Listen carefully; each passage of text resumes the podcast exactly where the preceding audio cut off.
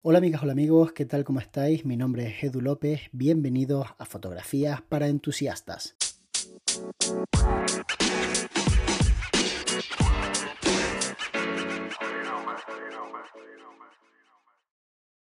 Hola, buenos días Edu, ¿qué tal?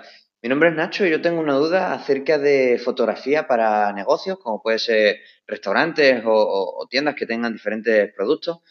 Y, es que a la hora de hacer una fotografía de todo su catálogo o de toda su carta, eh, me surge la duda de si hacer imágenes diferentes, creativas, en las que cada una tenga pues incluso una cierta iluminación, un cierto eh, entorno, incluso encuadres, o, si debería hacer eh, imágenes como con el mismo, la misma composición, la misma iluminación, para que todas sigan una misma línea y sea un contenido parejo por si quieren subir eh, una carta eh, online o, cualquier cosa. Entonces, esa es la duda, si debería hacerlo todo de la misma manera o debería diversificar la manera de, hacer las fotografías a los productos. Muchas gracias, un saludo. Hola Nacho, muchas gracias por plantear este tema tan interesante.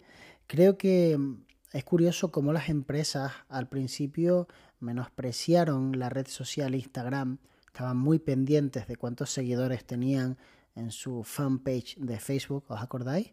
De la guerra que había, tengo mil seguidores, tengo dos mil seguidores, era como que les iba la vida en ellos y en realidad en aquel momento lo que estaban era simplemente dejándose llevar por un número sin que existiera la conversión real de esos seguidores en ventas. Creo que Instagram les ha acercado un poquitito más a entender que lo más importante no es cuántos seguidores tengas, sino que esos seguidores acaben generando ventas. Y en ese sentido, cuando uno plantea una estrategia dentro de una red social como Instagram, en donde lo visual es tan importante, necesitamos cuidar mucho la imagen, necesitamos que nuestra fotografía funcione cuando se visualiza de forma independiente, que genere una reacción por parte de la audiencia que la visualiza, como mínimo para que lean el texto que aparece debajo que es el complemento de comunicación que utilizamos, o incluso para que hagan clic en nuestro perfil y vayan a ver nuestro feed. Y obviamente necesitamos que nuestro feed funcione en conjunto. Y ningún feed funciona en conjunto cuando es absolutamente heterogéneo.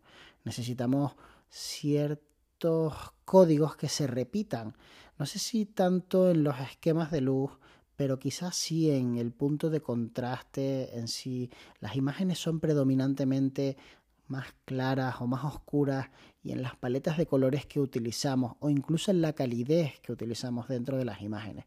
Puede que el elemento común que haya entre todas nuestras fotografías sea una temperatura de color bastante alta, que nos dé unas imágenes pues así como no sé, un poco más blanquitas o una temperatura de color un poco más cálida que nos dé unas imágenes pues quizás un poco más amarillas.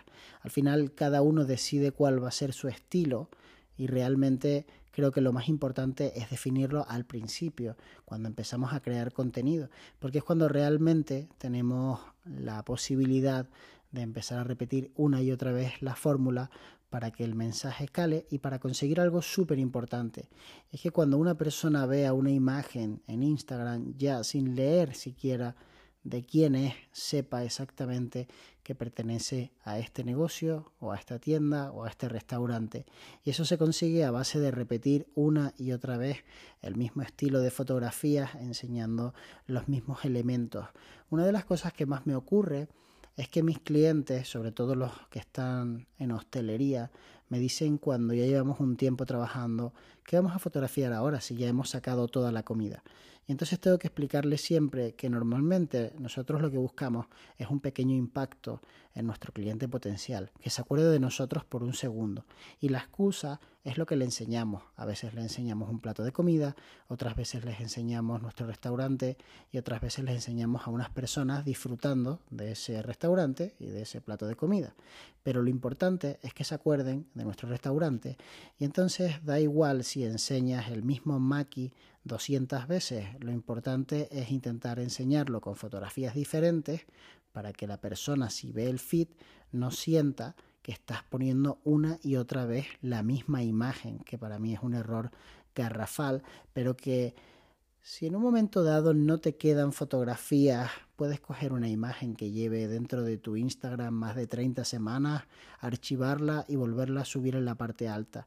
Estadísticamente no creo que ni el 1% de las personas que te siguen la hayan visto y de los que la vieron, sinceramente no creo que nadie se acuerde de que era una fotografía que ya había subido y a ti te cumple, bueno, pues el cometido, te deja de alguna manera otra vez tener la posibilidad de generar ese pequeño impacto. Así que respondiendo a tu pregunta, y por ser un poco preciso, sinceramente creo que hay que ser repetitivo para conseguir que el mensaje cale.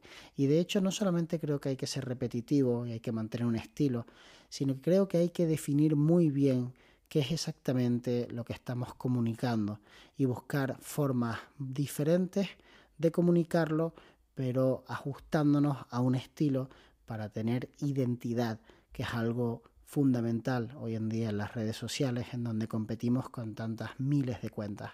Espero que te haya gustado este episodio del podcast. Si te apetece participar, mándame un audio a podcast.estudiolumina.com o haciendo clic en el link que aparece en la descripción de cada uno de los episodios de este podcast diario.